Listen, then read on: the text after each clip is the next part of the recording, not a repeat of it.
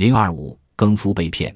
行元某句事，常以喜庆时演剧三日，至第四日，主仆并倦，夜各早卧酣然入黑田乡。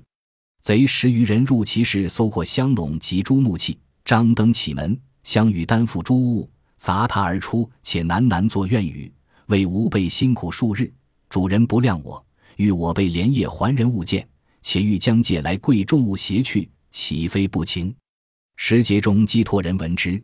以为必宅中仆人，因劝之曰：“汝备受雇钱，做事乃其分，何可深怨？”则群斥之曰：“此何与汝事？乃虚辱饶舌。”更夫不敢言而去。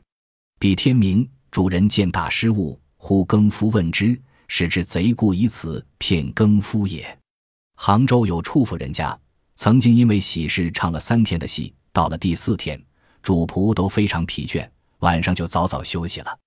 有十几个贼进了他们家，搜过香笼及木器，张灯开门，担着很多东西往外走，边走边发牢骚，说：“咱们辛苦了这么多天，主人竟然不体谅，还让咱们连夜害人家东西，这也太不讲情分了。”当时街上的更夫听到这些后，以为他们是富人家中的仆人，所以就劝解说：“你们是被雇来的，为主人做些事是你们的本分。”有什么好埋怨的？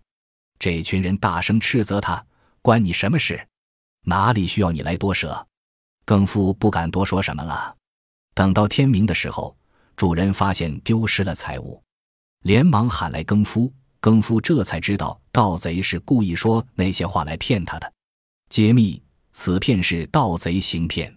盗贼作案的时候，只有更夫一人没睡，他们假戏真做，故意说些埋怨主人的话。借以迷惑更夫，进而盗走财物。